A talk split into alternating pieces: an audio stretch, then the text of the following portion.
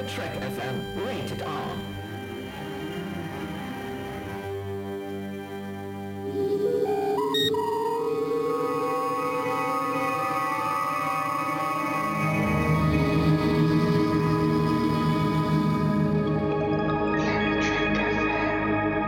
Moin Moin und herzlich willkommen zu einer neuen Ausgabe von Planet Trek FM, die ganze Welt von Star Trek mit mir, eurem Björn Sülter. Wir haben die Ausgabe 102 zu packen und nichts ist so, wie wir es noch vor einer Woche geplant haben. Was soll ich sagen? Heute geht es nämlich nicht um die Besprechung der ersten nagelneuen Episode von Star Trek Discovery, die vergangene Woche nicht außerhalb der USA erschien, sondern ausschließlich eben dort und in Kanada.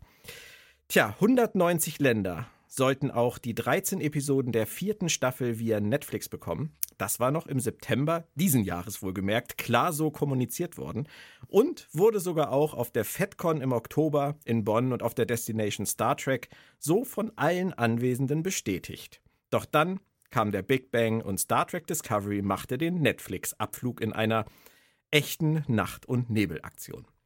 Star Trek ist damit um eine irre Anekdote reicher und wir leider um eine ganze Staffel ärmer, zumindest vorerst. Doch was ist nun das Fazit des Ganzen?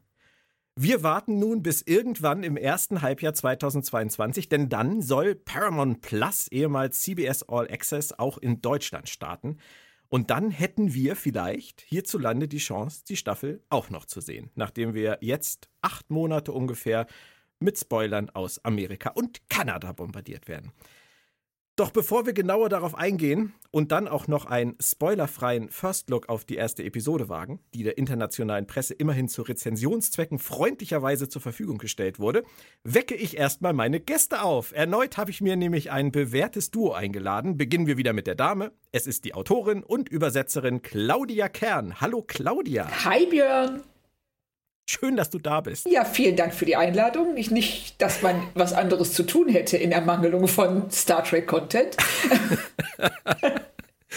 Eigentlich müssten wir jetzt täglich casten können, jetzt wo es die Staffel nicht gibt. Eigentlich schon, oder? Aber. Weil sonst guckst du ja die Folgen, glaube ich, mehrfach die Woche, oder? Oh, ich gucke die eigentlich äh, täglich mindestens dreimal, um äh, im Flow zu bleiben und äh, auch daher zu wissen, wovon, worüber wir dann reden. Ja. Oder auch nicht. Aber in jedem Fall fehlt da jetzt sowas. Es ist ein, ich sag mal, ein Star Trek Discovery großes Loch in der Welt. Ja, und es fehlt noch was. Wunderbare Überleitung, nämlich der Mann an deiner Seite und auch an meiner Seite heute, ähm, der uns primär durch diese vierte Staffel Star Trek Discovery hier bei Planet Trek FM hätte führen sollen. Der Autor und Übersetzer Christian Humberg. Hallo Christian.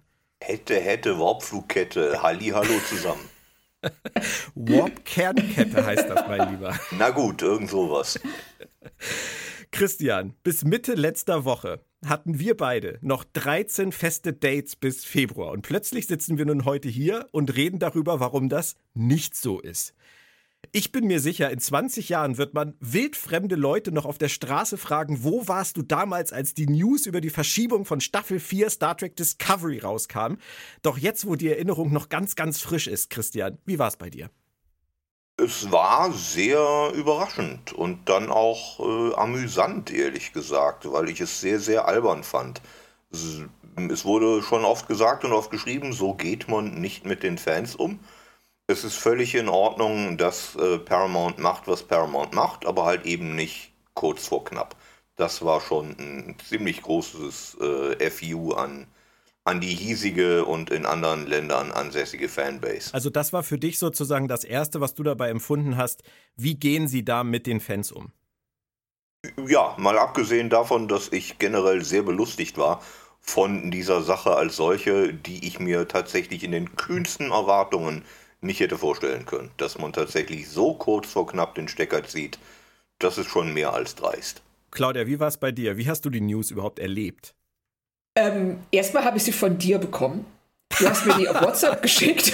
Und, und das war sowas, ähm, ich war gerade beim Einkaufen und ähm, guck so kurz auf mein Handy und da steht da irgendwie, ja, die ähm, nächste Staffel Discovery geht zu Paramount Plus. Und ich war so, oh ja, okay, cool. Und dann dachte ich, Moment, die meinen jetzt mit die nächste, aber nicht die vierte, oder?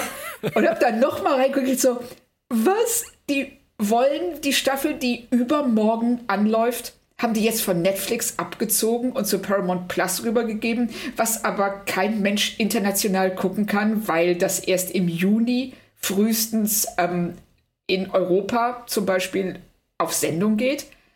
Ich, ich konnte es überhaupt nicht fassen. Ich war so, ich stehe da wirklich bei Aldi und habe laut gelacht. Die haben alle gedacht, ich bin nicht ganz dicht, aber das ist okay. ähm, weil, Denken die auch sonst von Ja, ich dachte auch so, wahrscheinlich Herr ist das Humberg. üblich, deshalb. Muss auch sehr bitten.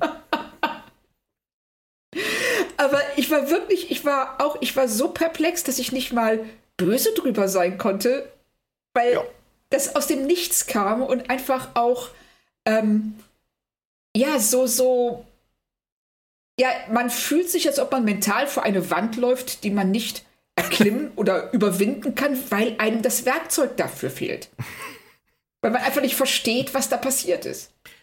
Bei mir war es auch eigentlich recht simpel und vor allem meine eigene Wahrnehmung und die, die Fremdwahrnehmung äh, wich ziemlich stark voneinander ab. Ich saß meiner Frau gegenüber, also wir sitzen uns mit unseren Laptops tatsächlich gegenüber, wenn wir arbeiten. Und ich habe diese News gelesen und unwillkürlich würde ich jetzt sagen, wanderte meine rechte Augenbraue leicht nach oben, wie sie das immer tut, wenn ich über irgendwas angestrengt nachdenke. Aber ich muss offensichtlich einen Gesichtsausdruck gehabt haben, dass meine Frau die Augen aufriss und meinte, was denn jetzt los? ich, ich ihr dann erstmal erklärte, Discovery startet Freitag nicht.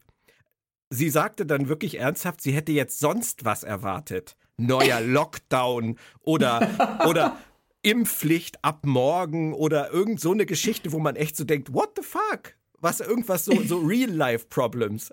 Aber sie meinte, sie hätte nicht gedacht, dass es um Discovery geht. Aber gut. Ich muss sagen, ich fand das Ganze auch ziemlich schräg. Aber ich musste tatsächlich auch erstmal ein paar Tage drüber nachdenken. Deswegen, Christian, an dich die Frage mit diesen paar Tagen Abstand. Was denkst du, was ist da passiert? Ich vermute, äh, dass zwischen Paramount und Netflix bis zur letzten Minute verhandelt wurde und dann irgendjemand äh, tatsächlich noch vom Tisch aufgestanden ist und gesagt hat, dann eben nicht, obwohl man das anfänglich gar nicht so erwartet hatte. Ich glaube, auf beiden Seiten vom Tisch nicht erwartet hatte. Und dann kam es halt dazu, dass wirklich kurz vor knapp alles auf links gedreht werden musste. Und das hat mit Sicherheit allen Beteiligten nicht wirklich gefallen, aber den Kunden, wenn man es so nennen möchte, uns gefällt es am wenigsten und die sind halt jetzt erstmal die Gelackmeierten. Aber auch wenn weder Fox Mulder noch Jonathan Frakes jetzt gerade hier in der Nähe ist und, und das Ganze irgendwie ein bisschen für uns erklären kann, ähm, du glaubst aber, wenn du raten müsstest, dass die schon über irgendwas verhandelt haben, was im Prinzip dazu geführt hätte, dass diese Staffel noch bei Netflix läuft. Ja, mit Sicherheit. Du äh, kündigst das nicht im September an ohne zumindest davon auszugehen, dass es im November dann auch genauso kommt. Also die fangen ja nicht eine Woche vorm Premierendatum an, sich über Vertragsinhalte zu unterhalten. Das läuft lange, lange vorher. Dass es bis dahin nicht abgeschlossen war, das finde ich ein bisschen erstaunlich, aber dann ist es halt so. Im Prinzip haben Sie ja im September, Claudia, nur das kommuniziert, was, äh, was Status quo war. Aber würdest du denn auch vermuten, dass damals schon hinter den Kulissen gesprochen wurde darüber, wie es weitergehen soll mit Netflix, mit Discovery, mit Paramount Plus? Oder glaubst du, das ist so eine, so eine kurzfristige Sache jetzt in den letzten Wochen gewesen? Nee, also ich sehe das ähnlich wie Christian. Ich glaube auch, dass die schon im September gesagt haben, passt auf, wir machen die Staffel Discovery noch bei euch, bei Netflix, aber wir müssen uns noch mal genauer darüber unterhalten, wie wir die Verträge gestalten. Und ich könnte mir vorstellen, dass man äh, dass sich das als schwieriger erwiesen hat, als alle geglaubt haben. Also man hatte eine Idee, Paramount hatte eine Idee, was sie sich vorgestellt haben, Netflix hatte eine Idee und man hat wahrscheinlich angenommen, dass diese beiden Ideen viel näher beieinander lagen, als es der Fall war. Und es wurde immer später, es dauerte immer länger und an irgendeinem Punkt war es so, die haben Chicken gespielt. Wer ist der Erste, der kneift? Und irgendwann kommst du dann nicht mehr raus. Und dann ist das, weil wer dann noch, wer jetzt ähm, äh, 72 Stunden vor der Ausstrahlung ähm, auf einmal klein beigibt, verliert sein Gesicht. Und da war keiner bereit für. Und wie Christian gerade schon sagte, die Gelackmeierten sind deren Kunden, sind die Fans, sind die Zuschauer, die sich gefreut haben, die Bock hatten, eine neue Star Trek Staffel zu sehen und die jetzt auf einmal da stehen mit ihrem Netflix-Abo und dummerweise eine der anderen 250.000 Serien gucken müssen. Oder vielleicht gar nichts. Wer weiß. Es ist ja, es ist ja auch tatsächlich ähm, letztendlich ein bisschen schwierig, da den Sündenbock auszumachen, wenn man das denn überhaupt muss oder will. Also Paramount. Paramount. Paramount oder beziehungsweise Viacom, CBS haben ja sich zumindest aus dem Fenster gelehnt und haben bei ihrem Star Trek Day gesagt, kommt in 190 ähm, Ländern auf Netflix. So, damit haben sie ja etwas gemacht, was Netflix nicht gemacht hat. Netflix hat die vierte Staffel nämlich nicht angekündigt. Da sind nur alle von ausgegangen dass die wie die ersten drei auf Netflix kommt. Und da Netflix ja sowieso nie viel Werbung gemacht hat, hat, hat man das so unter ferner Liefen wahrgenommen. Aber die, allein diese Tatsache, dass Netflix auch wirklich nie erwähnt hat, dass diese vierte Staffel kommt am 19.11. und dass Netflix auch den existierenden deutsch synchronisierten Trailer für die vierte Staffel niemals irgendwo gezeigt hat, auch nicht in Social Media, zeigt doch eigentlich, dass die sich auf diesen Worst Case zumindest irgendwie gedanklich vorbereitet haben, oder, Christian? Sehr interessanter Punkt. Da ist tatsächlich was dran. Das habe ich gar noch, äh, noch gar nicht so gesehen. Ich bin erstaunt in dem Fall, wie unprofessionell Paramount sein kann, was anzukündigen, bevor die Verträge wirklich, sie müssen noch nicht zwingend unterschrieben sein, aber zumindest spruchreif sind. Zumindest so weit gediehen, dass man sich sicher ist, dass hier das steht. Aber wenn es so ist, wie du sagst, dann war das zumindest aus Netflix-Sicht alles andere als sicher. Und wenn Paramount dann trotzdem hingeht und sagt, ja, ist alles cool, kommt dann, ist das für so ein großes weltweites Unternehmen, mein lieber Mann, ich, so ein Verhalten traue ich nicht mal dem Gemüsehändler um die Ecke zu. Ja, aber Christian, ich tue mich da tatsächlich ein bisschen schwer mit, mit der Einordnung, weil ähm, diese Verträge, du hast gerade gesagt, dass sie, dass sie diese Ankündigung machen, obwohl die Verträge vielleicht noch gar nicht existieren oder spruchreif gewesen sind. Die gibt es ja. Also ich glaube nicht, dass Netflix nur einen Dreijahresvertrag mit denen hatte. Ich glaube eher, dass, dass Paramount oder Viacom diesen Vertrag vielleicht ändern wollte oder aussteigen wollte zu einem gewissen Punkt, um das auf ihren eigenen Streamingdienst zu kriegen und dass Netflix das angepisst hat. Aber ich denke, die Basis dafür zu sagen, es kommt in 190 Ländern auf Netflix, die hat, glaube ich, juristisch komplett wasserdicht zu dem Zeitpunkt bestanden, wo sie das gesagt haben. Obwohl sie vielleicht irgendwas anderes vorhatten. Also wenn wir jetzt mal, wenn wir jetzt mal ganz, ganz stark unken, würde ich eher sagen, die sind danach hingegangen und haben gesagt, wir würden gern nach der vierten Staffel aufhören weil wir dann Paramount Plus haben überall und ähm, dann wollen wir es gerne danach. Und dann hat Netflix vielleicht gesagt, wie jetzt? Wir sollen für euch noch die vierte Staffel hier Pausenclown machen. Dann können wir jetzt auch heute Nacht aufhören.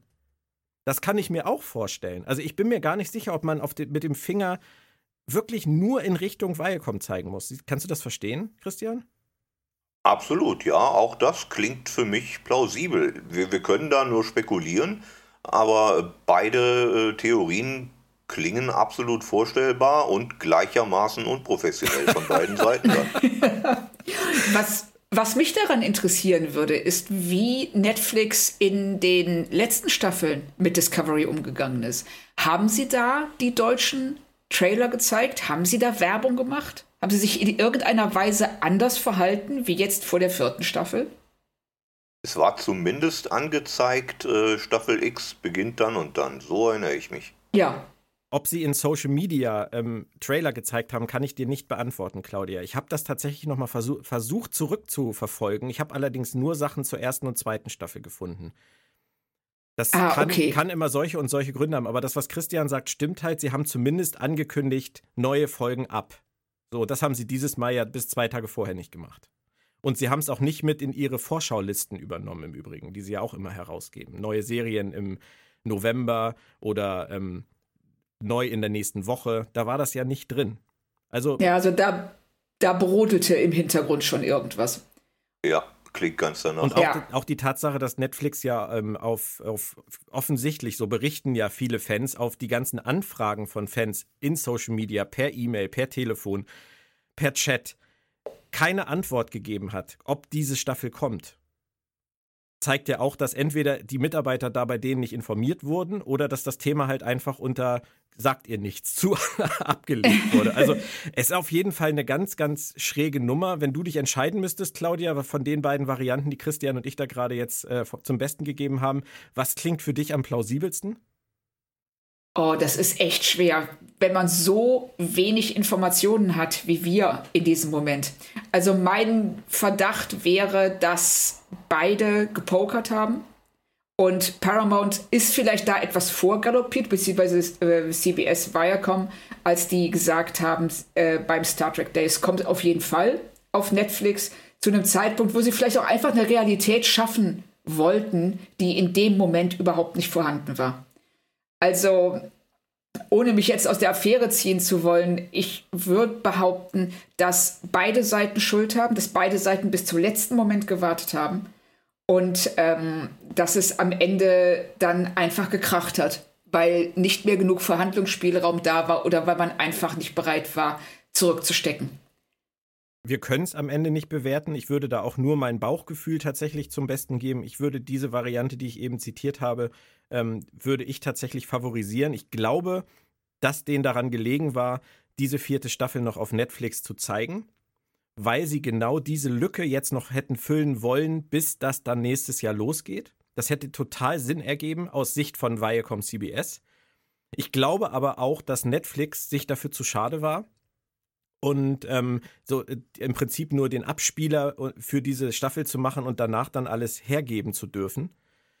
Aber das machen sie, das passiert ihnen ja ständig. Das passiert ihnen ja auch bei dem ganzen Disney-Content, den sie abgespielt haben, bis es nicht mehr ging. Oder vielleicht ist einfach auch die Basis auf Netflix nicht da. Vielleicht lohnt es sich für sie nicht, Star Trek oder Discovery als, ich sag mal, Lückenbüßer zu zeigen, was sich bei ich, ich, ich weiß es nicht. Also.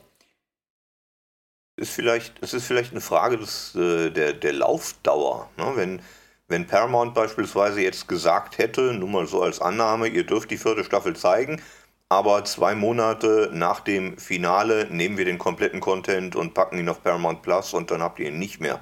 Dass Netflix dann sagt, okay, aber für ein halbes Jahr bezahlen wir nicht den vollen Preis, das, ist, äh, das kann man mhm. verstehen. Also ja. das finde ich einen sehr guten Ansatz. Das ähm, kann ich, das könnte ich nachvollziehen. Das würde einiges erklären. Und es würde auch erklären, warum ähm, man vielleicht bei den Verhandlungen dachte, man sei näher aneinander, als man war. Ja. Weil man äh, vielleicht, vielleicht hat Netflix gesagt, ähm, passt auf, Leute, ihr könnt da mit der fünften, ihr geht mit der fünften Staffel rüber, ihr lasst die vierte bis 2022 Mitte 2022 einfach bei uns oder sonst irgendwas. Und da hat es dann gehakt. Ja, und ich denke halt tatsächlich, dass es dann zwei Tage vorher, dass sie an den Punkt gekommen sind, dass sie gesagt haben, das führt zu nichts. Denn ansonsten, ganz ehrlich, ansonsten geht man doch nicht so einen Schritt, dass man wirklich, dass man um 22 Uhr mitteleuropäischer Zeit sagt, ähm, wir, wir, wir nehmen das alles raus bei Netflix bis Mitternacht. Was ist das, ja. was ist das für eine schräge Nummer? Da muss halt irgendwie, da müssen sich die Leute gegenübergestanden haben, gesagt haben, es geht nicht mehr vor, es geht nicht mehr zurück, dann beenden wir es lieber heute komplett. An, keine andere Möglichkeit sehe ich, damit so eine Entscheidung dabei rauskommt. Und dann, dann fand ich ja diese, diese, ähm, diese Tafeln, die dann äh, Viacom CBS gepostet hat danach, wo sie dann erklären, dass es dann halt nächstes Jahr weitergeht, auch für die internationalen Fans, die dann endete mit Thank you for your patience. Die fand ich dann ja besonders witzig.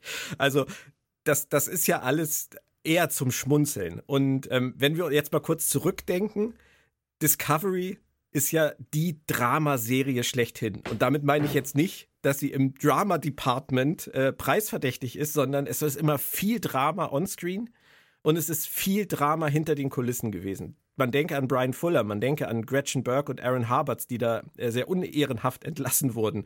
Dann Kurtzman, dann jetzt Michelle Paradise. Und jetzt dieser krasse Break mit Netflix. Sie bleiben sich doch eigentlich nur treu, oder Claudia? ja, so könnte man es wirklich interpretieren, dass eine Serie, die ähm, mit Drama geboren wurde, Drama in ihrer ganzen Ausstrahlungsreihenfolge mitgemacht hat, dann natürlich auch so einen dramatischen Wechsel vollzieht von Netflix zu, was ja wirklich also wirkt, als ob da irgendjemand hingegangen ist und hat äh, die gesamte Glasauslage zertrümmert und ist dann rausgegangen und äh, hat das Mikro fallen lassen, hat gesagt, das war's. Und wir gehen jetzt ganz woanders hin und alles wird besser. So, ja, so wie man, eigentlich so ein bisschen, wie man sich am Ende von jeder Staffel fühlt bei Discovery. wir schmeißen jetzt alles hin, das war's. Nächstes Jahr wird alles anders, alles besser.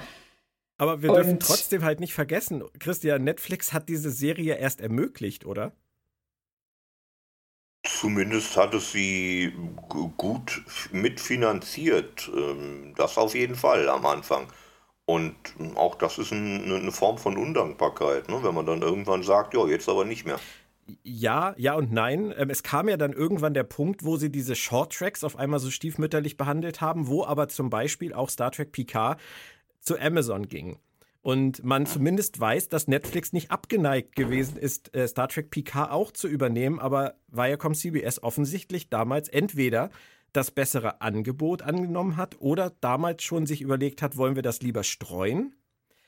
Halte ich beides für nicht ganz unwahrscheinlich. Ähm, aber Christian, ist das vielleicht der Gamechanger gewesen für Netflix, was die Wertschätzung für Star Trek angeht? Das könnte sein. Allerdings hat niemand ihnen die zweite Short Tracks Staffel vor der Nase weggekauft und Netflix hat die trotzdem nicht gezeigt bis heute hierzulande. Also da gab es keine Konkurrenz, da war einfach das Interesse nicht vorhanden oder das Interesse nicht zu den Konditionen vorhanden, die die Paramount vorgeschwebt haben. Können wir nur spekulieren. Ähm, ich weiß es nicht. Ähm, ich kann mir vorstellen, dass Netflix auch Picard gerne genommen hätte und allen möglichen anderen Content unter dem Label Star Trek, aber äh, die Entscheidung ist dann anders gefallen. Wie siehst du das, Claudia? So ähnlich. Also ich würde mich da anschließen, dass ich auch ja, man weiß es halt nicht. Man weiß nicht, was ist da gelaufen. Man hat den Eindruck, dass Netflix nach einem sehr enthusiastischen Start mit Discovery in den ersten beiden Folgen, dann äh, Staffeln, sehr schnell das Interesse verloren hat. Oder vielleicht wurde da auch Interesse weggenommen, dadurch eben, dass Picard rübergegangen ist zu Amazon, dass man die Short Tracks zwar bekommen hat, aber eigentlich kann man mit denen nichts anfangen. In dem Sinne, also ich glaube nicht, dass Netflix auch nur ein Abo mehr verkauft, wenn es Short Tracks ausstrahlt. Auf der anderen Seite ist es dann wieder so was, Netflix zu präsentieren als den Sender, der Star Trek pusht, der Star Trek fördert. Das war für die vielleicht anfangs interessant und dann ab einem gewissen Punkt, als vielleicht auch ähm, langsam Paramount Plus im Raum stand, sowas, so ein Streaming-Sender, den entwickelst du ja nicht innerhalb von zehn Minuten. Nee. Das dauert ja Jahre. Und dass man da schon die Zeichen der Zeit gesehen hat, dass man ein bisschen die Lust verloren hat. Ich weiß es nicht, aber es ist zumindest vorstellbar. Hm. Warum glaubst du denn, Claudia, ist Picard und Lower Decks zu Amazon gekommen? Lag es da nur an der Kohle oder war da vielleicht auch der Gedanke, eine breitere Base hier in Deutschland oder international wieder zu Star Trek zu kriegen, als nur die Netflix-Leute? Finde ich schwierig als, ähm, als äh, Frage, weil wir wissen zum einen nicht, ähm, wie wie gut kommt, wie gut funktioniert Discovery auf Netflix? Hat sich, ähm, hat Amazon vielleicht gesagt, wenn ihr uns Picard gebt und ähm, Lower Decks, wir pushen das stärker, als Netflix das jetzt macht?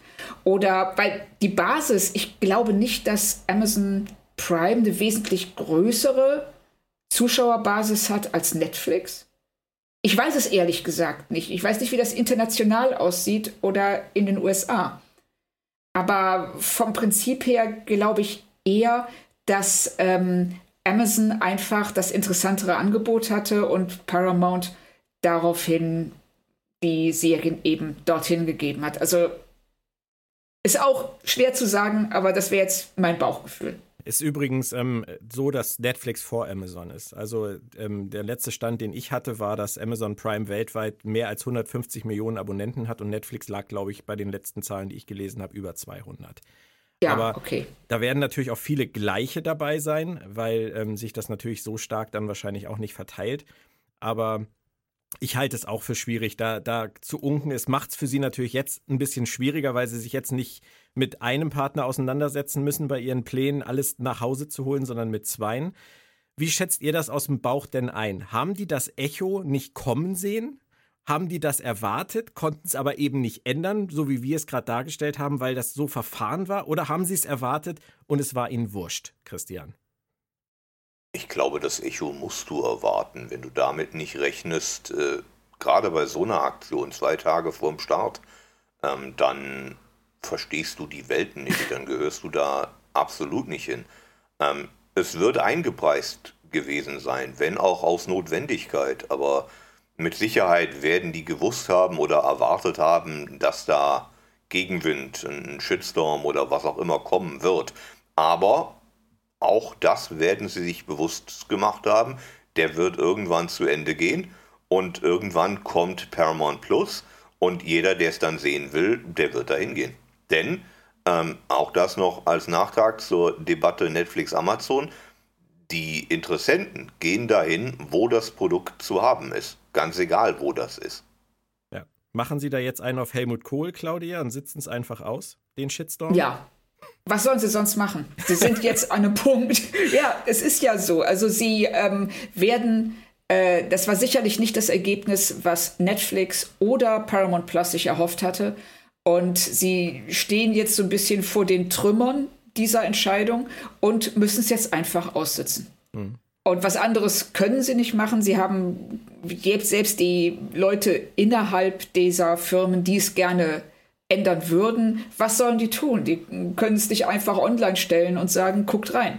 Das werden natürlich andere tun, in einem legaleren Grau, in der legaleren Grauzone oder auch in der Zone, die schon deutlich nicht mehr in der Grau, nicht mehr grau ist. Aber auch das ist was, was sie nicht mehr ändern können. Also sie werden Zuschauer verlieren mhm. durch diesen, äh, durch diese Entscheidung international. Ich bin gespannt, wie viele das sein werden, also oder wie man das überhaupt einschätzen soll. Und was, ähm, ob diese, ob die Leute, die sich den Content jetzt auf anderen Wege besorgen, ob die dann, wenn Discovery legal verfügbar ist, noch zu Paramount Plus wechseln. Ja, die gehen dann ja nicht wegen Discovery zu Paramount Plus, sondern wegen Strange Weshalb Worlds, Prodigy. Ja, aber wenn du einmal, ich sag mal, von dem, von der verbotenen Frucht gegessen hast, was hält dich davon ab, den ganzen Rest auch da zu holen?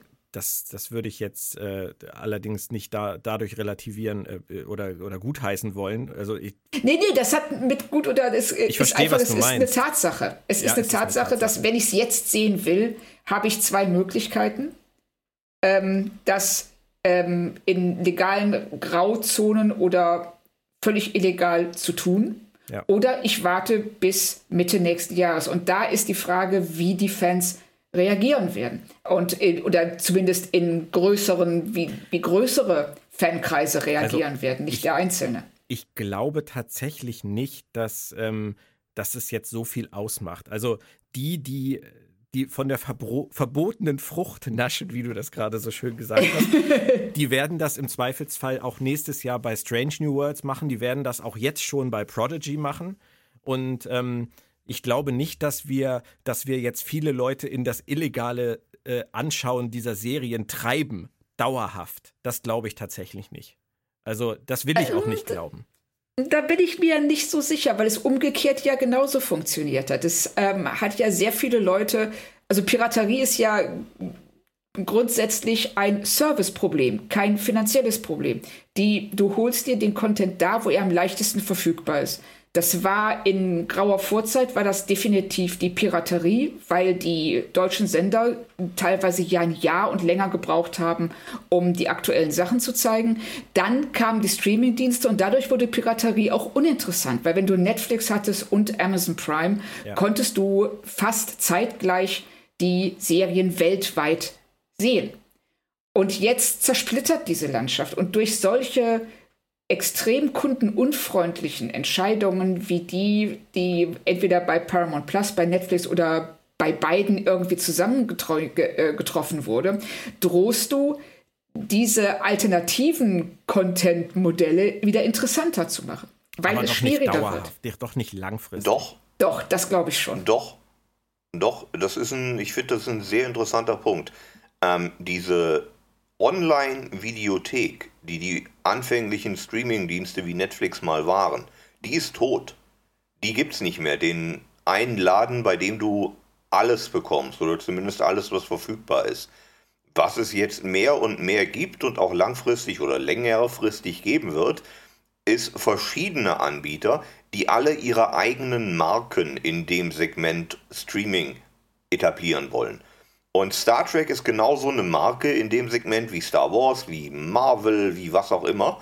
Und die Marken gehören dann selbstverständlich zu den Häusern, die sie herstellen. Netflix hat Star Trek nie hergestellt, auch Star Trek Discovery nicht. Das haben sie finanziert oder teilfinanziert eine Weile lang, aber es hat ihnen nie gehört. Und wenn Paramount jetzt sagt, wir machen unseren eigenen Streamingdienst, auf dem über kurz oder lang unser kompletter Content gesammelt werden wird und dann nur noch dort zu finden sein wird, dann sind wir wieder da, wo wir eben waren, dass Netflix dann vermutlich gesagt hat oder vielleicht gesagt hat, okay, aber für ein halbes Jahr bezahlen wir hier nicht Miete und danach gehört uns das Ding nicht mehr. Dann mach lieber deinen eigenen Kram und wir sparen uns das Geld und investieren das in Marken, die wir selber aufbauen, die es dann nur bei Netflix gibt. Ich will aber trotzdem nicht einsteigen in eurer Gedankenwelt und glauben, dass das jetzt langfristige Auswirkungen hat. Also das war ja bei Mandalorian recht ähnlich. Da hat ja Disney Plus im Prinzip genau den gleichen schrägen Move gemacht, dass wir das hier in Deutschland nicht bekommen haben. Dass wir warten mussten. Und dann haben sich dem Vernehmen nach ja alle, die es interessiert hat, Mandalorian schon vorab anderweitig angeschaut. Trotzdem funktioniert Disney Plus ja. Und der neue Content, der auf Disney Plus kommt, den nehmen die Leute ja auch gerne mit. Also Claudia, glaubst du wirklich, dass das Paramount Plus sich da jetzt im Vorfeld schon so ins Knie geschossen hat? Ein bisschen schon. Also ich, es wird jetzt nicht, wir reden jetzt hier nicht über zweistellige Prozentsätze von Fans. Okay. Aber es wird, also ich würde jetzt nicht sagen, oh mein Gott, Millionen Menschen wandern ab in die Illegalität und diese Einstiegsdroge, Piraterie und wer weiß, was danach kommt. Banküberfälle, Raubüberfälle und dann brennen ganze Großstädte. Das, ich denke mal, da können wir sagen, dass das nicht passieren wird.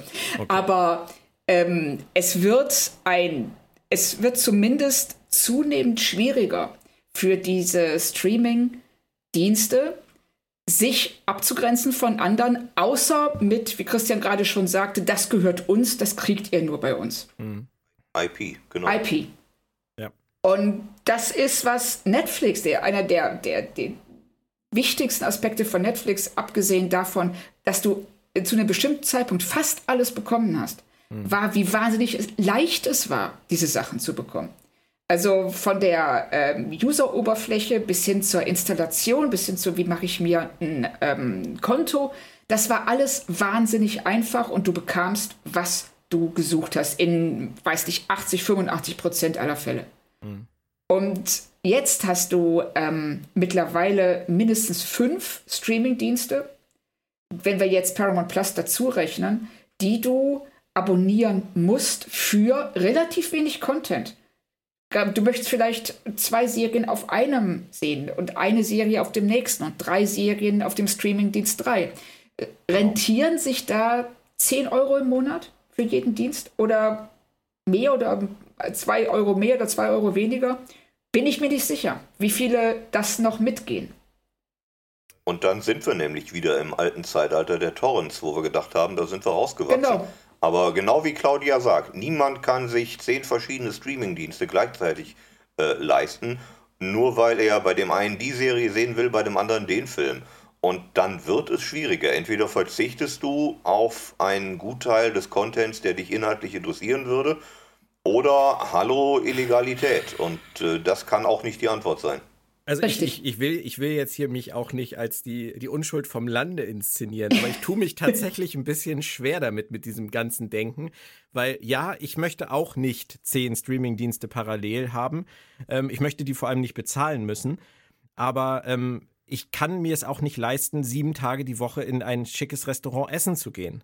Und deswegen klaue ich es auch nicht bei denen aus der Küche.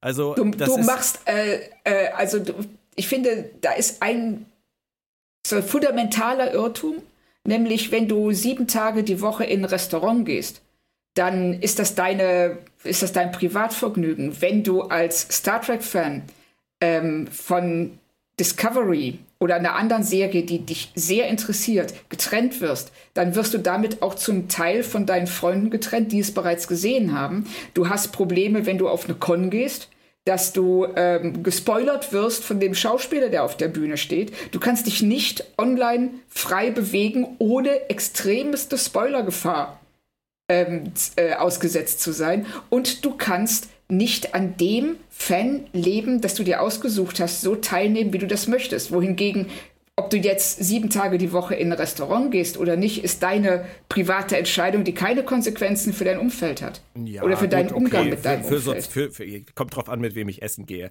Also äh, vielleicht. Ja, okay, aber dann sind wir wieder beim sozialen ja, Aspekt. Ja, Claudia, Aspekt, aber, das hat aber, damit zu tun. Äh, ja, das ist ja alles richtig, aber es ist ja nun nicht so, dass, dass die jetzt sagen irgendwie, du kannst Star Trek nicht mehr gucken, es sei denn, du bist Millionär sondern es wird, es wird Paramount Plus geben und das wird im Zweifelsfall über Sky in der günstigsten Variante, keine Ahnung, so viel kosten wie Netflix.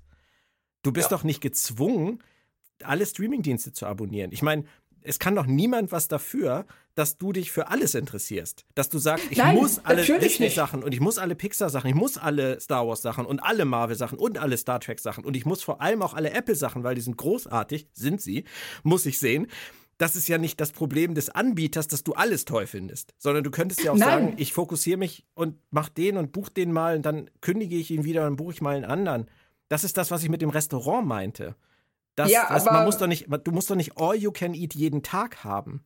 Nee, das nee, nee, so, so, so meine ich das auch nicht. Aber ich meine, dass wenn die ähm, Möglichkeit vorhanden ist, also ich bewerte das nicht, also verstehe mich nicht falsch. Ich äh, segelt jetzt hier nicht mit der schwarzen Flagge und dem Totenkopf übers, übers Meer Gut, und sage arr, arr. ähm, aber wenn ich jetzt ganz realistisch betrachtet, wenn ich die Möglichkeit habe, entweder ich äh, sehe all die Dinge, die mich interessieren, für einen relativ geringen Preis, oder ich verzichte.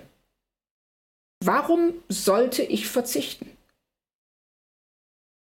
Wenn du mich fragst, weil äh, die andere Variante illegal ist und ähm, du fragst da jemanden, der früher 40 Mark für zwei Star Trek-Folgen auf Englisch auf einer VHS-Kassette ausgegeben hat, die er sich aus England hat schicken lassen. Ja, deswegen, ich, ich konnte nie, ganz ehrlich, ganz ehrlich, das ist jetzt hier, ich, ich, äh, ich mache jetzt hier den Christoph Daumen ohne Haarprobe. Also, ähm, ich habe ein reines Gewissen. Nee, das hat, glaube ich, Uwe Barsche gesagt. Aber ähm, ich habe das noch nie gemacht. Ich habe keine Ahnung von diesem Torrent-Kram. Ihr könnt das noch fünfmal sagen, Torrent. Ich habe keine Ahnung, was das ist. Also ich habe das auch schon ein paar Mal gehört. Ich habe das noch nie gemacht.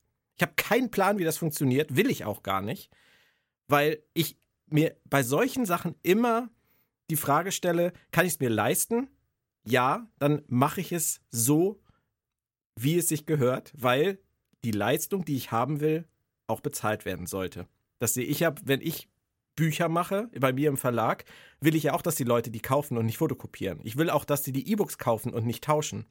Ich will auch, dass sie die Hörbücher kaufen und nicht raubkopieren. Und das Gleiche leiste ich auch als Kunde und als Konsument. Und vor der Frage stand ich immer. Und wenn ich an den Punkt gekommen bin zu sagen, ich kann es mir nicht leisten, dann muss ich verzichten. Das treibt, das, ja, das darf dich nicht in die, in die Illegalität treiben. Ich, ich, ich glaube, wir gehen hier in die falsche Richtung. Das Problem ist, ist, ist nicht, dass man sich äh, äh, das zwingend leisten will oder sowas. Das Problem ist, dass es immer mehr Streaming-Anbieter gibt und geben wird, die alle ihre eigenen Marken am Markt etablieren wollen und ihre Marken, ihre Inhalte nicht mit anderen Streaming-Anbietern teilen. Und der Interessent ist dann gezwungen, eine Auswahl zu treffen das kann ich mir leisten, das da nicht. Oder das da mache ich diesen Monat, das da mache ich nächsten Monat, je nachdem, wie die, wie die Kündigungsfristen sind. Und ja, auch die werden sich bald ändern, verlasst euch drauf. Und, und das ist das Problem, dass es eine Fülle an Anbietern gibt, wo es vorher nur zwei, drei Anbieter gab, die man sich vielleicht noch alle hat leisten können. Ja, und, und dann wird es automatisch kleiner, das Publikum, dass sich den jeweiligen Content, beispielsweise den Star Trek Content, wird leisten ja. können, weil es so viele andere Sachen auch noch ja. gibt. Genau, und weil ähm, es zunehmend werden die Streamingdienste jeder einzelne für sich genommen uninteressanter. Ja. Und ja. das Preis-Leistungs-Verhältnis wird immer schwerer zu rechtfertigen. Also ja. ich sehe es auch so, wir werden sehr wahrscheinlich ähm, eine deutliche Reduzierung der Kündigungszeiten erleben.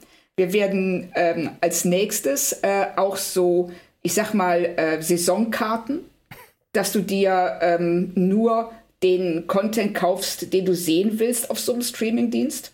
Und langfristig wird die Hälfte davon pleite gehen und der Rest wird sich ja. irgendwie konsolidieren. Konsolo konsolidieren? Kon ja, konsolidieren, genau. so heißt das Wort. Und jetzt genau. sind wir nämlich eigentlich genau bei dem Thema, was ich eigentlich ansprechen wollte, nämlich, dass ich einfach glaube, dass der Markt das in den nächsten Jahren regeln wird, weil ich halte überhaupt nichts von diesem Modell dieser 20 verschiedenen Streamingdienste. Versteht mich nicht falsch.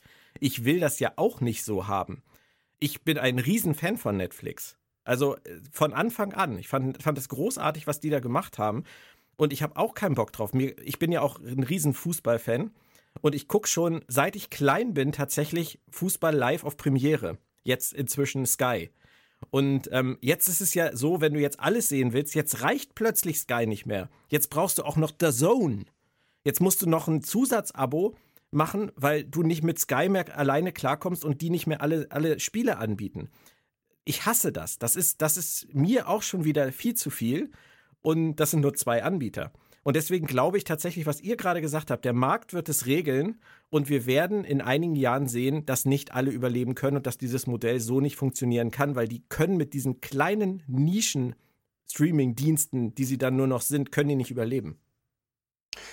Ein Stück weit ja, ein Stück weit aber auch nein, weil je nachdem, wie groß die Marke ist, ist es keine Nische. Der Streamingdienst, der Star Wars hat, wird nie Nische sein. Das habe ich auch nicht gesagt. Sondern Platzhirsch. Nein, aber wenn es nachher dann, dann kommen ja nachher noch andere dazu. Ich rede hier nicht über Disney Plus. Ich glaube, Disney Plus braucht sich am wenigsten Sorgen machen mit Star Wars, mit Pixar, mit Disney, ja. mit Marvel. Ich glaube, die sind ziemlich safe. Aber Paramount Plus mit Star Trek und was bitte? Also ob das funktioniert, nur mit ihren eigenen Filmen und ihren eigenen Serien, weiß ich nicht. Ich weiß auch nicht, wie es mit Apple ist. Ich weiß nicht, wie leidensfähig Apple ist. Ähm, sie haben großartige Sachen, aber wird das reichen? Und dann kommen vielleicht noch zwei, drei kleine andere dazu. Das sind eher die, bei denen ich denke, dass die das irgendwann nicht schaffen werden. Nicht, nicht Disney Plus, auch nicht Amazon. Ja, es gibt, in den, soweit ich weiß, ich habe es äh, jetzt letztes Mal nachgeguckt, gibt es allein in den, in den USA 180 verschiedene Streaming-Dienste. Und in Großbritannien sind es, glaube ich, 120. Äh, ich habe leider keine Zahl für Deutschland gefunden. Aber das zeigt schon, und da sind wirklich, da sind ähm, zum einen extreme Nischen. Dienste bei, die es sich dann wiederum leisten können, weil sie eben ein sehr, sehr spezielles Publikum erreichen wollen mit Content, der sonst nirgendwo ist und der vermutlich auch sehr günstig ist. Ähm, aber ich sehe es genau wie du. Äh, Sender wie oder Dienste wie Paramount Plus. Was genau ist deren, reicht es denen, wenn sie das ganze Paramount-Zeug haben? Reicht denen Star Trek? Reicht, ähm, was ist mit Apple? Ja, es ist absolut richtig. Und ähm, Amazon Prime, also Wheel of, Wheel of Time, ich weiß nicht, ob, ob ihr es gesehen habt, die erste mhm. Folge. Mhm. Ähm, das war teuer. richtig gut ist es nicht. Nee. Es ist und teurer als gut, auf jeden Fall. Ja, ja, das ist sehr schön, genau. Nein, nein, das, also, das, das stimmt. Aber ich glaube einfach, die unterschätzen vielleicht auch ein bisschen, dass wir das hier gar nicht so gewöhnt sind. Du hast das gerade mit deinen Zahlen ja schön untermauert. Das ist ja das gleiche Problem, was Sky und Premiere ja auch in Deutschland zum Beispiel von Anfang an hatten. Dass die Leute hier gar nicht so bereit waren, Pay-TV zu akzeptieren. Das ist ja bis heute ein Thema. Und ähm, ja. ja, und äh, gut, sie haben es irgendwie geschafft zu überleben. Aber ähm, ja auch mehr schlecht als recht. Und jetzt, jetzt, heute schwimmen ihnen die Fälle ja auch schon in gewisser Weise davon. Aber wir werden das alles erleben. Auf jeden Fall wird es eine, eine harte Belastungsprobe, glaube ich. Was du gerade gesagt hast, Claudia und Christian, du auch. Reicht Star Trek aus? Oder ist die Nische Star Trek inzwischen zu klein. Ich glaube nicht, dass aus diesem ganzen Drama, was da jetzt passiert ist, groß was am Franchise langfristig hängen bleiben wird. Glaube ich wirklich nicht. Nein. Aber wie klein oder groß die Nische ist, wie groß die Strahlkraft von Star Trek ist oder wieder werden kann, das werden wir in den nächsten Jahren erleben und da bin ich mir wirklich nicht sicher.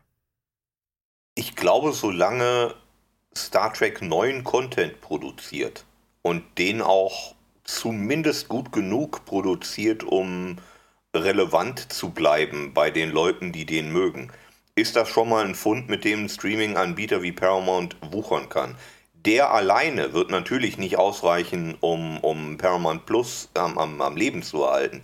Die brauchen, genau wie alle anderen Streaming-Anbieter, andere zusätzliche IPs und die werden sie aus ihrem eigenen Katalog aufbauen. Ich freue mich auf die nächste Mission Impossible Fernsehserie. Ihr hört auf meine Worte, die wir kommen.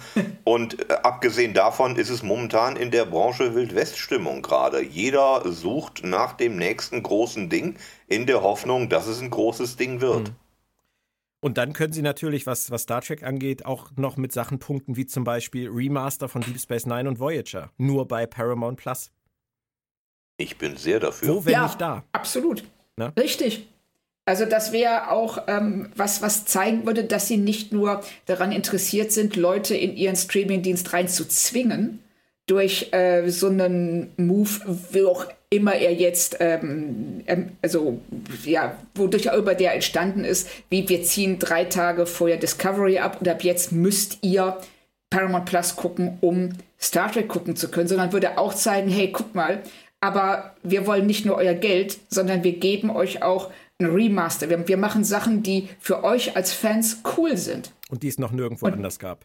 Genau, die es nirgendwo anders gab, die ähm, wir euch geben, weil wir wissen, das ist eine tolle Sache und weil wir alle hier irgendwie was, irgendwie versuchen, Star Trek am Leben zu erhalten und weil uns auch als äh, als Konzern Star Trek wichtig ist. Boah, also mit einem Remaster von DS9 und Voyager, Christian, da könnten sie doch ein paar Seelen streicheln, oder? Die jetzt verletzt sind. Ja. Das alleine wäre für mich ein Grund, Paramount Plus zumindest mal zu abonnieren. Ja, ja. genau, richtig. Ja, Ganz kurz noch, bevor wir uns einem anderen Thema zuwenden. Was ist denn jetzt mit Picard und Lower Decks, Claudia? Erfolgt da ein Anruf zeitnah irgendwo in der Amazon Prime Zentrale? Ich glaube es nicht. Echt nicht? Also es, ich kann es mir nicht vorstellen. Ähm, es wäre, um ehrlich zu sein, es wäre saulustig. Aber ich kann es mir, ich, ich, kann mir nicht vorstellen, dass sie nochmal so eine Bombe platzen lassen. Ja, aber es ist doch eigentlich logisch, dass sie versuchen, alle Star Trek-Serien weltweit auf ihren eigenen Streamingdienst zu holen. Ja, aber ich glaube mit ein bisschen mehr Vorlauf als drei Tagen. Nein, um Gottes Willen. Aber einfach fragen, wann könnte man denn? Muss ja vielleicht nicht vor Staffel 2 so. von Picard sein, aber äh, ich glaube nicht, dass die jetzt, dass die einfach Picard und Lower Decks bei Amazon Prime durchlaufen lassen bis zum Ende, oder? Nein, nein, die nein, werden das nach Hause nein, holen. Nein. Auf ja, okay. jeden Fall. Das glaubt ihr auch. Aber nicht vor Picard ja. Staffel 2, oder? Nein. Also das. Ich würde sagen zu. Pardon. Nee, bitte. Ich würde sagen zum nächstmöglichen Termin und der wird hoffentlich in irgendwelchen Verträgen stehen. Vielleicht haben sie genau. ja auch gesagt, Picard könnt ihr die drei Staffeln, die es eh nur werden, machen. Aber ähm, Lower Decks, also ich glaube nicht, dass sie das da, dass sie das da versauern lassen. Aber wir lassen uns überraschen. Lasst uns noch kurz über das sprechen, was uns verwehrt bleibt. Ähm, dank des offiziellen Screeners konnten wir uns zumindest einen ersten Eindruck vom Staffelauftakt verschaffen. Aber wir wollen das Ganze natürlich so spoilerfrei wie möglich äh, für euch aufbereiten. Claudia, wie hat sich die erste Folge Discovery jetzt sind wir wieder komplett in der Realität angekommen, ähm, Kobayashi Maru im Vergleich zu den ersten drei Staffeln der Serie angefühlt?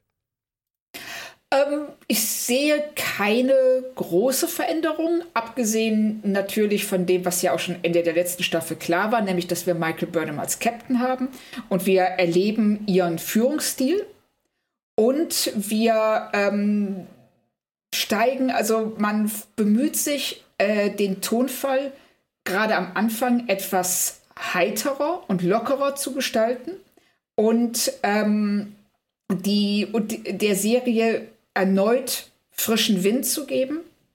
Ähm, ich bin gespannt, wohin es führt. Also ich war insgesamt mit der Folge ganz zufrieden. Ähm, ich bin ja, ich frage mich, wie sie da weitermachen.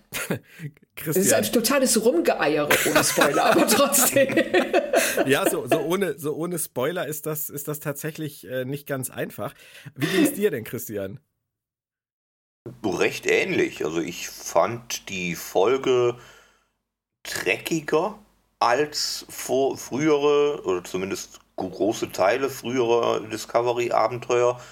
Ich hatte das Gefühl, dass man sich versucht, mehr auf die Kernelemente dessen zu konzentrieren, was Star Trek ist, auf den USP dieses Franchises. Ähm, es war ein, ein, Humor drin, der nicht unangenehm war. Es war eine Freude am, am Abenteuer zu spüren, wer, wenn man auch jetzt natürlich noch nicht weiß, was eigentlich die Geschichte dieser Staffel sein wird. Ähm, ich würde sagen, insgesamt war die Folge solide für Discovery-Verhältnisse.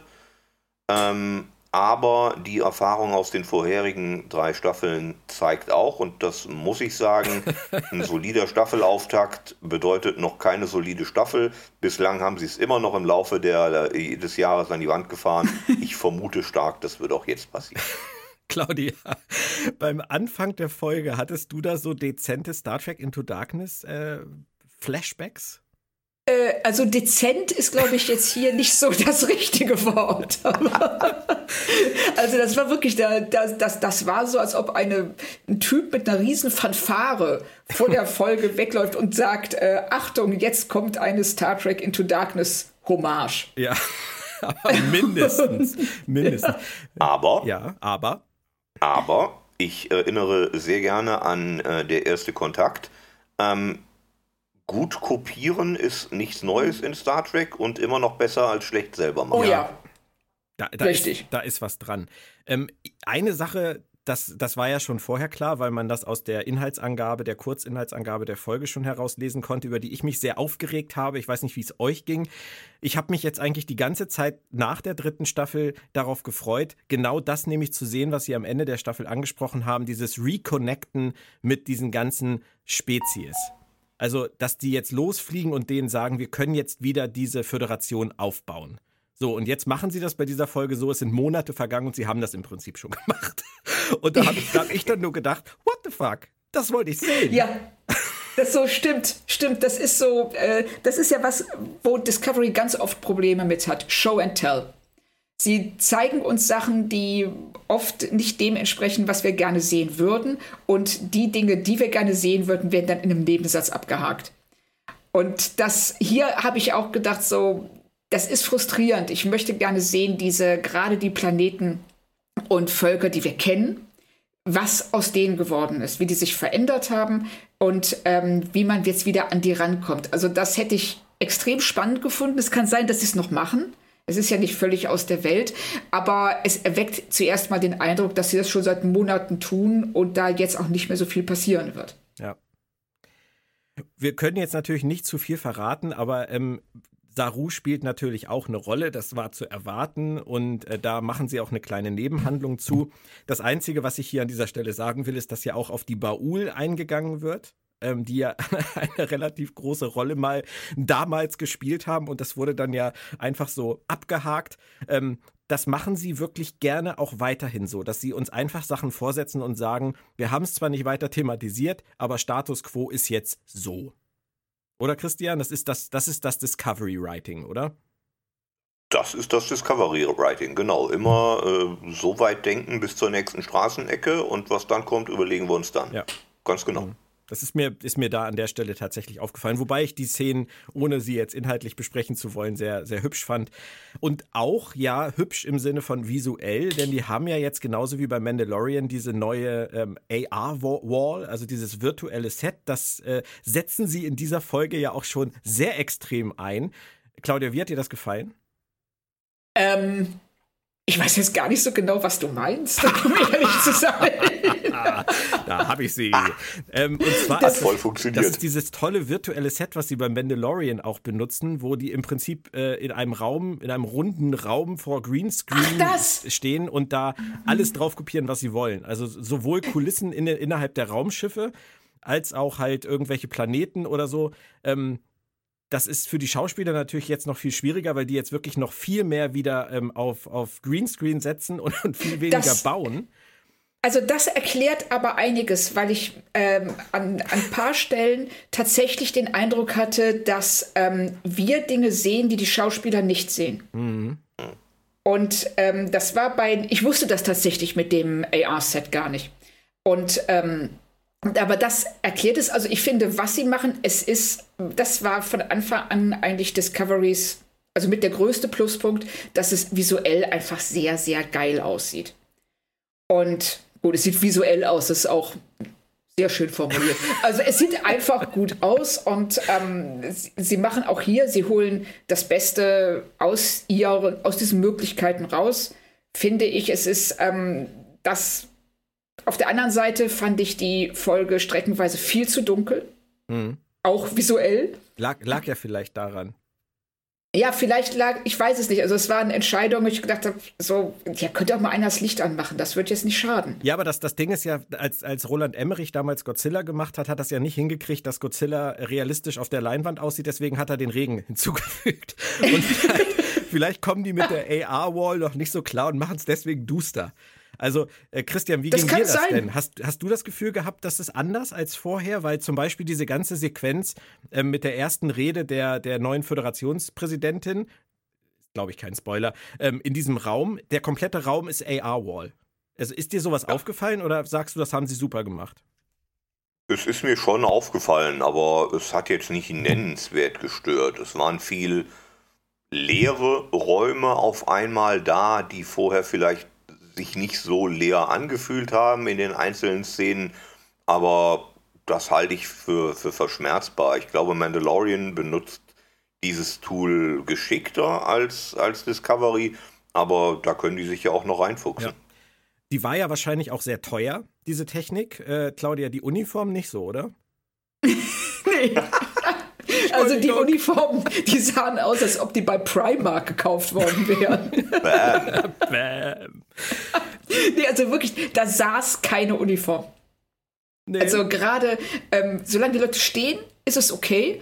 Aber in dem Moment, wo die sich hinsetzen, ähm, steht dieser Stoff, dieser offensichtlich relativ steife Stoff in alle möglichen Richtungen ab.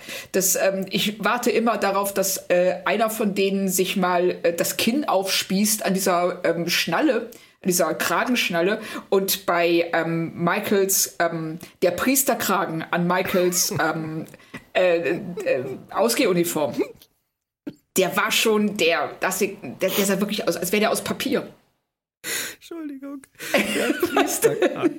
Das sieht doch aus Was wie ein Priesterkragen. Ja, aber wirklich. Space Jesus.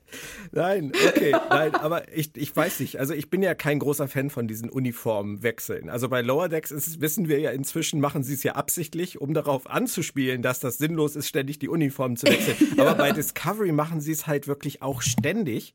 Und sie haben es ja jetzt sogar zum Ende der dritten Staffel haben sie neue eingeführt, die sie dann jetzt wieder geändert haben, weil ihnen aufgefallen ist, dass die zu farblos waren. wo, man, wo man wieder Christian zitieren muss, die denken bis zur nächsten Häuserecke, aber keinen Schritt weiter. Also, ich finde ich find die Uniformen auch gewöhnungsbedürftig. Äh, Christian, du? Ist dir das auch aufgefallen oder? Ja, ja, klar. Ich finde die nicht sonderlich hübsch. Ich weiß auch nicht, ob die nicht noch irgendwann umdesignt werden. Weil gerade den Punkt, den, den ihr genannt habt mit dem Hinsetzen, den halte ich schon für ziemlich relevant. Wenn es halt scheiße aussieht, wenn du in dieser Uniform sitzt und hast nicht gerade irgendwie eine Konsole vor dir, die die Falten verdeckt, mhm. dann sollte man da vielleicht noch mal ans Reißbrett. Einen kleinen Spoiler, Claudia, möchte ich jetzt doch noch loswerden. Diese eine Szene, wo sie, wo sie diese Rede hören von der neuen Föderationspräsidentin und dann Archer Space Dog und die Voyager J mit unterlegt mit Archers Theme der Abspannmusik aus Star Trek Enterprise. Ich hatte Gänsehaut, du? Ja, ich fand's toll. Also das war einer der. ja, es, es, nein, es war tatsächlich ein Moment, der eine Kontinuität schafft. Und äh, sowas finde ich immer sehr geil, wenn sie das ähm, hinkriegen auf eine Art und Weise, die funktioniert und die sich nicht wie reiner Fanservice anfühlt, sondern wie etwas, das in dieser Welt auch passieren würde dass man eben diesen, äh, diesen, diese, ähm, diesen Brückenschlag haben möchte zu den Anfängen der Föderation, weil man ja jetzt einen Neuanfang versucht. Mhm. Also ich finde, das hat sehr gut funktioniert. Und ich finde es vor allem auch schön, äh, Christian, dass sie nicht äh, die Titelmelodie benutzt haben, sondern Archers Theme. Das mochte ich sowieso immer sehr gerne. Ist das, ist das nicht erstaunlich, wenn man mal darüber nachdenkt, wie sehr sich die Serie mittlerweile selbst um die eigene Achse gedreht mhm. hat? In der ersten Staffel so, ja, aber die, für, die Klingonen sehen jetzt ganz anders aus, wir machen das komplett anders. In der vierten Staffel so, hey, hier ist die Musik von Captain Archer. Die Abspannmusik wohlgemerkt, die ja, Abspannmusik. Ja, genau. ja, es ist krass, oder? Es ist wirklich krass. Also Discovery ist die Serie der großen Veränderungen immer wieder gewesen. ähm, eine Sache verändert sich allerdings nie, Christian, in der Serie, und das ist kein Spoiler, weil jeder weiß das, jeder erwartet das, und es ist keine Überraschung, dass es auch gleich in der ersten Folge der neuen Staffel so ist. Burnham kann immer noch Alleingang, oder? Das ist das, was Burnham auszeichnet. Das wird immer so sein, denn so ist die Figur angelegt, wenn man es so nennen möchte. Klar, sie wird immer den Autoritäten widersprechen und sie wird im Nachhinein zumindest meistens Recht damit gehabt haben. Ja. Claudia. So ging mir ja. das auch, ja, dass ähm, man könnte sogar jetzt auch wirklich spoilerfrei ähm, argumentieren, dass ähm, die Anwesenheit einer bestimmten Figur an Bord ähm, einfach nur darauf abzielt, sie einer Autorität widersprechen zu lassen. Mhm. Ja. ja weil sie als Captain jetzt eigentlich keinen Widerspruch mehr kriegt. Ja, was natürlich ein bisschen problematisch ist, weil dieser Charakterzug, der ist so tief in ihr drin, dass wenn keine Figur da ist, der man widersprechen kann, dann äh, müssen sie diesen Charakterzug runterfahren. Und aber er macht sie auch ein Stück weit aus. Also sind da gerade in einer sehr interessanten Zwickmühle weil sie haben ihr auf der anderen Seite das gegeben, was sie von Anfang an wollten. Und das ist vielleicht jetzt so ein bisschen so dieses chinesische Sprichwort, sei, ne, überleg dir gut, was du dir wünschst, du könntest es bekommen. Was glaubt ihr denn, was handlungsmäßig äh, da noch kommen könnte? Rechnet ihr damit, dass sich das wieder einfach um den nächsten großen Bums in Form einer Giga-Bedrohung dreht oder ist da mehr in petto? Christian. Ja zur Giga-Bedrohung, nein zu mehr im Petto. Ich gehe fest davon aus, dass es wieder den einen großen Big Bad geben wird, den man jetzt erstmal langwierig herauskristallisieren muss und dann überlegt man, wie man das repariert. Ähm, alles, was ich bislang angedeutet gesehen habe in dieser, Staff in dieser Folge, lässt zumindest darauf schließen. Ja, eine große Bedrohung und nur die Discovery kann äh, ihr die Stirn bieten. Ja, ja, Michael, That Hope is You hieß ja die Folge sogar. Na, das ist, wir wissen ja, ja auf wen er sich bezieht. Claudia. Die Discovery ist Michael. Es geht um Michael Burnham in dieser Serie, um niemanden sonst. Siehst du das auch so, Claudia? Ist das das, was wir ja. von Staffel 4 erwarten sollen? Oder Nein, also ich sehe, nein, ja, also ich sehe es genauso wie, äh, wie Christian sagt. Ich dachte jetzt gerade so, okay, ich laufe jetzt einfach los mit der falschen Antwort, aber leider sehe ich es wirklich genauso wie Christian. Ähm, sie werden, sie haben eine große Bedrohung, sie werden diese Bedrohung aufbauen im Verlauf der Staffel und dann äh, gegen Ende in irgendeiner Weise klären. Und wir werden dabei auch sehr viel Emotion erleben, äh, wie, wie es sich ja auch jetzt schon hier angedeutet hat.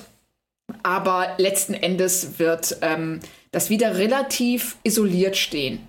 Mit dieser einen Konstante, die eben laut, dass Michael im Mittelpunkt steht.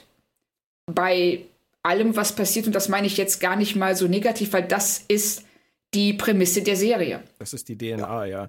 Aber ähm, Sie haben ja zumindest gesagt, dass Sie sich bemüht haben, bei dieser Staffel auch äh, das zu reflektieren, was in unserer realen Welt seit geraumer Zeit äh, vor sich geht. Ich sage jetzt einfach mal Corona. Ich weiß nicht, ob ihr das Wort schon mal gehört habt oder noch, ob es noch was hören ist könnt. Das?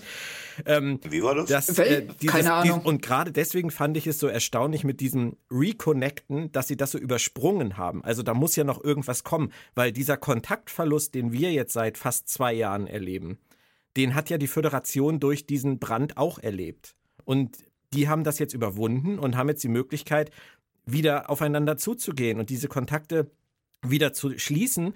Und äh, so wie wir uns, Claudia, geführt haben, gefühlt haben auf der FedCon oder du auch auf der MagicCon, dass du die Leute auf einmal wirklich wieder siehst. Du kannst, du kannst, du hast wieder dieses Gefühl, ich bin hier nicht im Vakuum, und so ist es ja mit der Föderation letztendlich auch. Und angeblich haben die Produzenten das ja verarbeitet in dieser vierten Staffel. Und das würde ja dafür sprechen, dass da noch mehr ist als nur ein Big Bad.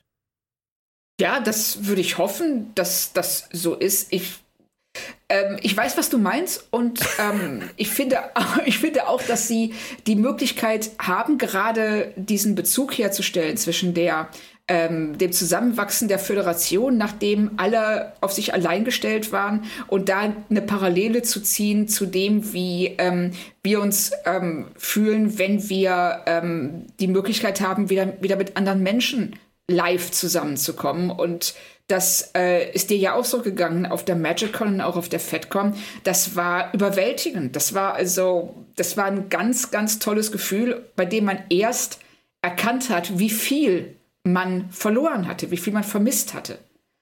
Und ähm, das, ich finde es toll, wenn sie das äh, umsetzen würden und das ähm, schaffen würden.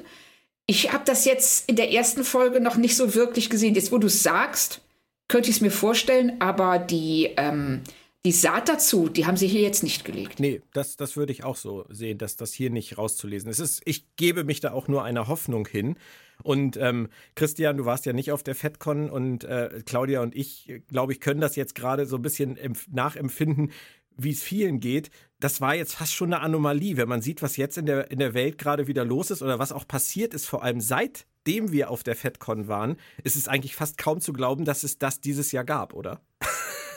Du, du ich kann das auch voll nachempfinden, auch wenn ich nicht da war. Ich wäre gerne da Weiß gewesen, ja. aber ich hatte das Gefühl, es ist noch zu früh und äh, siehe da, äh, zumindest jetzt würde es nicht gehen. Nein, Jetzt hätte sie auch sicherlich in dieser Form so nicht stattfinden können, wie sie stattgefunden hat. Aber hoffen wir einfach mal, dass äh, sowohl Discovery es schafft, da in irgendeiner Form einen Subtext reinzulegen, als auch, dass wir vielleicht, ähm, wenn wir dann über Discovery wirklich sprechen nächstes Jahr, die Situation in der realen Welt auch schon wieder eine andere ist.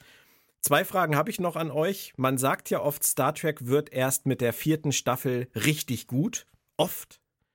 Claudia, hat Discovery hier den The Way of the Warrior losgelassen? ähm, ich glaube, das kann man relativ klar mit Nein beantworten. Muss ja vielleicht Ohne auch jetzt, nicht, aber.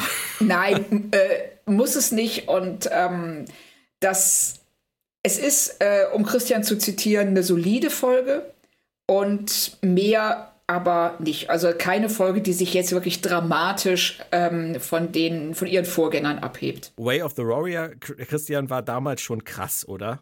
Also wenn man Deep Space Nine damals geguckt hat und dann kam auf einmal diese Folge, aber das, da sind wir uns, glaube ich, einig, das ist hier nicht der Fall, aber das war damals wirklich schon ein, ein absoluter Gamechanger, oder? Wie die Vulkanier schon immer sagten, ein Archer Space Dock macht noch keinen Worf. Aber ja, genau. Das, es war damals äh, tatsächlich ein Gamechanger und zwar nicht mal zum Schlechteren hin, sondern äh, das war gut. Claudia, was denkst du denn, wie lange läuft Star Trek Discovery noch? Auch jetzt unter diesem Eindruck dieses Dramas, dass sie es jetzt nach Hause holen, ist das die letzte Staffel? Oder sagst du, nein, da kommt auf jeden Fall auf Paramount Plus danach auch noch was? Also Paramount Plus wird sich das nicht erlauben, die Serie nach der äh, vierten Staffel einzustellen. Also selbst wenn nur noch wir drei es gucken würden, würden die das Ding für sieben Staffeln durchziehen. Da bin ich mir relativ sicher, weil das okay. so.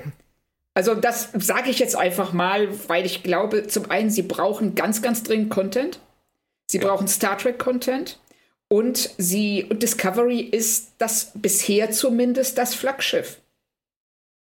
Das heißt aber auch, wir kriegen noch mindestens drei Captains, Christian, oder? Das weiß ich nicht, weil ich, ich glaube nicht, dass sie Michael Burnham aus Discovery rausschreiben werden. Aber ein, ein Stück weit äh, gehe ich da auch mit. Äh, Paramount wird Discovery nicht in, in nächster Zeit absägen. Du startest keinen Streaming-Dienst und stellst erstmal funktionierende Produktionen ein. Ich weiß allerdings nicht, ob es insgesamt noch, ob sieben Staffeln werden. Also dieses Modell, dass eine Star Trek-Serie sieben Staffeln läuft, ist, glaube ich, lange überholt. Gerade im Zeitalter von Streaming läuft eigentlich kaum irgendwas so lange. Ich könnte mir aber vorstellen, gerade weil wir jetzt mit der dritten Staffel erst bei Paramount Plus anfangen werden, dass da locker nochmal zwei, drei Staffeln kommen, das schon. Äh, ja. Da das jetzt die vierte ist und wenn noch zwei, drei kommen, sind wir schon wieder bei sieben, dann sind wir schon wieder bei Klaus. Verdammt, ich und Mathe. Ich, ich, ich wollte, äh, Frau Kern hat übrigens recht und alles andere schneiden wir bitte raus. nix da, nix da, nix da. Nur live ist live. Aber ähm, ich glaube tatsächlich auch nicht, dass man mit der Brechstange etwas irgendwo rausbricht, wie jetzt hier aus Netflix, um dann nach der Staffel zu sagen, okay, das war doch ein schönes Ende. Also das wäre ziemlich dumm. Von daher denke ich auch, es geht weiter. Die Staffel ist ja auch abgedreht. Also ich glaube nicht, dass die das Serienende gedreht haben. Und ähm, lassen wir uns einfach überraschen. Habt ihr noch was äh, anzumerken zur großen Dramathematik oder zu Discovery Staffel 4? Schweigen im Walde. Wenn ich keinen anspreche, ja, funktioniert es, es grundsätzlich. Es gibt natürlich ein paar Sachen, ich würde über äh, wahnsinnig viel gerne reden, aber da begeben wir uns leider in tiefstes Spoiler-Territorium und das muss dann also warten bis nächstes Jahr im Juni. Sieht Christian ähnlich, oder? Ich sehe das ähnlich. Äh, Frau Kern hat recht und ich hätte gerne mehr Jet Reno. ja, ja, bitte, immer. Ja, sie, aber ich finde es ja schon mal schön, dass sie, äh, dass sie sie zumindest, also Tick Notaro zumindest ähm, nachträglich noch eingeflogen haben, um die Szenen noch zu drehen, damit sie in diesen Szenen vorkommt, obwohl sie nicht bei den normalen Dreharbeiten dabei sein konnte. Also das ist ja schon, ist ja schon etwas, dass sie da dieser Figur diese Wertschätzung entgegenbringen, dass sie sie jetzt irgendwie noch reingeschnitten haben, weil sie nicht fliegen konnte. Finde ich gut. Ja. Auf jeden Fall, ja. Weiter geht es hier bei Planet Track FM. Ähm, für uns bereits in dieser Woche, also wir nehmen tatsächlich diese Woche nochmal auf. Ob wir es diese Woche auch schon ausstrahlen oder erst Anfang nächster Woche, haben wir uns noch nicht entschieden, was der neue Ausstrahlungstag ist. Auf jeden Fall werden Claudia und ich die Koffer packen. Vielleicht hast du es auch schon gemacht, Claudia, und reisen als Backpacker nach Deep Space Nine um dort vor Ort auf den Spuren der zweiten Staffel zu wandeln. Heißt im Klartext für euch, wir starten mit den Besprechungen der nächsten 26 Episoden dieser Serie in unserer DS9 Re-Experience. Aber auch Christian hört ihr bald wieder, also von meiner Seite versprochen. Ich würde mich auf jeden Fall freuen. Könnt ihr gespannt bleiben. Und meine auch. ihr zwei, es war toll, dass ihr da wart. Hat sehr viel Spaß gemacht, auch wenn die Themen nicht Fand schön waren. ich auch. und euch da draußen vielen, vielen Dank fürs Zuhören. Bleibt gesund und bis in Kürze. Tschö. Tschüss. Tschüss.